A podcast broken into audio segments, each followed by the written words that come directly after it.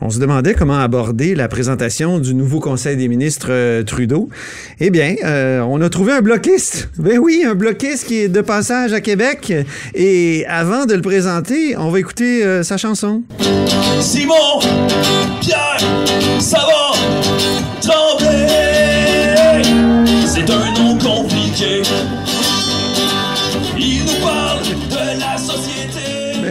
parle de la société parce qu'il est sociologue. Bonjour Simon. Oui, bonjour, Antoine. Tremblay. oui, c'est ça. Et vous étiez de passage à Québec. Ben, c'est bien fin de venir nous voir en studio. Avec grand plaisir. Compression importante de l'ose au Canada. Euh, vous voulez euh, saisir au bloc l'occasion de cette présentation du nouveau Conseil des ministres pour revenir sur cette grosse annonce-là. Au Canada, c'est quoi? C'est 34 magasins qui sont fermés, Simon-Pierre? Mhm. Euh, Qu'est-ce que vous voulez dire à, à ce sujet? Ben, tout d'abord, une pensée pour les travailleurs. Je pense que c'est la, première étape. C'est toujours triste que ce soit toujours les travailleurs qui fassent les frais dans ce genre de décision-là qui est prise. Surtout à la veille du temps des fêtes comme ça. J'imagine qu'il y en a beaucoup en faisant leur petit bilan de fin d'année euh, qui vont se dire, on a-tu une bonne année? La réponse est évidemment non. Donc, nos pensées euh, avec eux, surtout que, regardez, euh, il y, en a d'autres qui ont été coupés récemment. Il y a d'autres magasins aussi l'an dernier où, où on a mis la clé dans la porte. Et puis, euh, selon le syndicat, d'ailleurs, les nouvelles coupures, elles vont affecter 500 à 600 personnes au Québec. Donc, c'est Ouais. pas, pas négligeable, là, quand même. non, c'est vraiment pas négligeable. Et ça nous fait penser à cette entente-là de, de 2000, je me souviens plus, c'était 2016 ou 2017, euh, où, où justement on a permis à l'OS d'acheter Rona.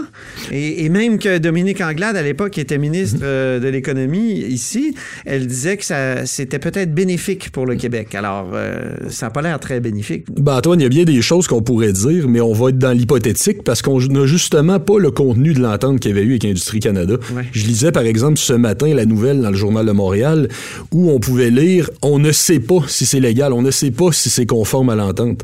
Mais ça me semble être problématique. Dans ce cas-là, au lieu de faire des suppositions, parce que rappelons-nous que cette entente, lorsqu'elle a été annoncée, euh, elle est demeurée secrète, mais on nous disait il y a une garantie que les activités et les emplois, une bonne partie des emplois vont rester ici, vont rester à domicile. Une entente, expliquez-moi, pourquoi ça prend une entente et, et un accord euh, du, du, du gouvernement fédéral? Ben écoutez, ça arrive souvent dans ce type de transaction-là. Donc ça a été, euh, ça, ça a été de ça. Puis d'ailleurs, ça n'a pas été euh, un échec flagrant. C'est pour ça que je trouve que ça soulève quand même des questions quand on lit que euh, parce que rappelons, bon, rappelons la situation.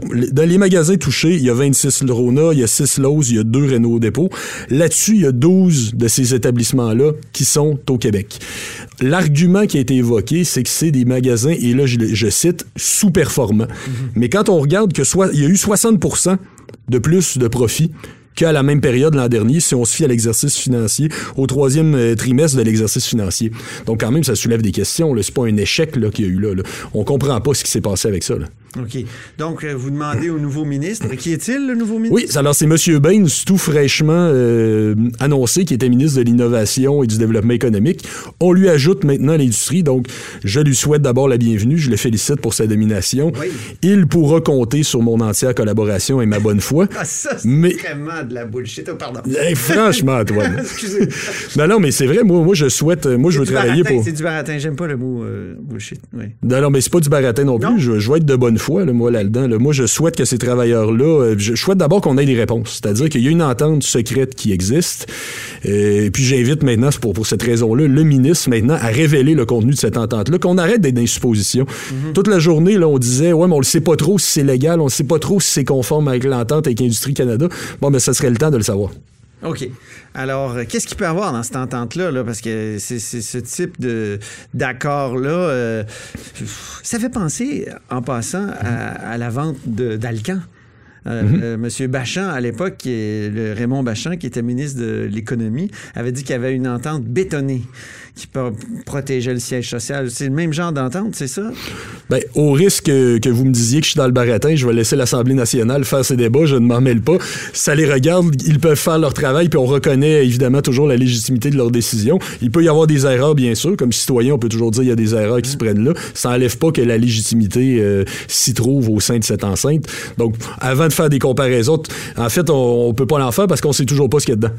Donc, c'est ça, le- exactement. c'est ça le problème qui est le nœud du problème. Donc, révélez-nous ce qu'il y a là-dedans parce que on nous avait, on nous garantissait qu'il y avait des promesses de maintien d'activité ici. Vérifions si c'est vrai. Est-ce qu'on peut parler de souveraineté? Parce que je suis vraiment étonné de voir que euh, y a euh, sou- la souveraineté est en baisse dans les sondages. Pourtant, il y a le Parti québécois qui remet la souveraineté en avant, le Québec solidaire, puis il y a un nouveau mouvement là, qui, est, qui est lancé par, euh, par Catherine Fournier. On peut parler aussi de Martine Ouellette qui a son propre... euh, son propre, euh, sa propre revue. Euh, Qu'est-ce qui se passe? Pourquoi plus ça baisse, plus il y a de mouvement, plus ça éclate?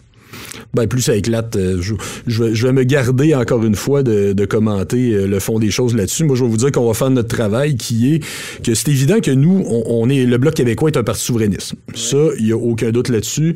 Ce n'est pas un secret pour personne. On ne se l'est pas caché. Il y en avait des fois dans, qui nous faisaient la révélation choc pendant la campagne électorale, que ce soit chez nos adversaires libéraux et nos adversaires conservateurs, en disant ce que vous voulez, c'est la souveraineté. Bon, c'est le fun qu'ils se sont en soi rendu compte. C'est juste depuis 1990 que, c'est ce qu'on souhaite et qu'on dit. Bon, il y en a, il y en a qui peuvent être durs de comprendre, mais l'important c'est que c'est que c'est venu finalement. Mais euh, on est bien conscient que la décision se prend à Québec, ça va se faire à Québec.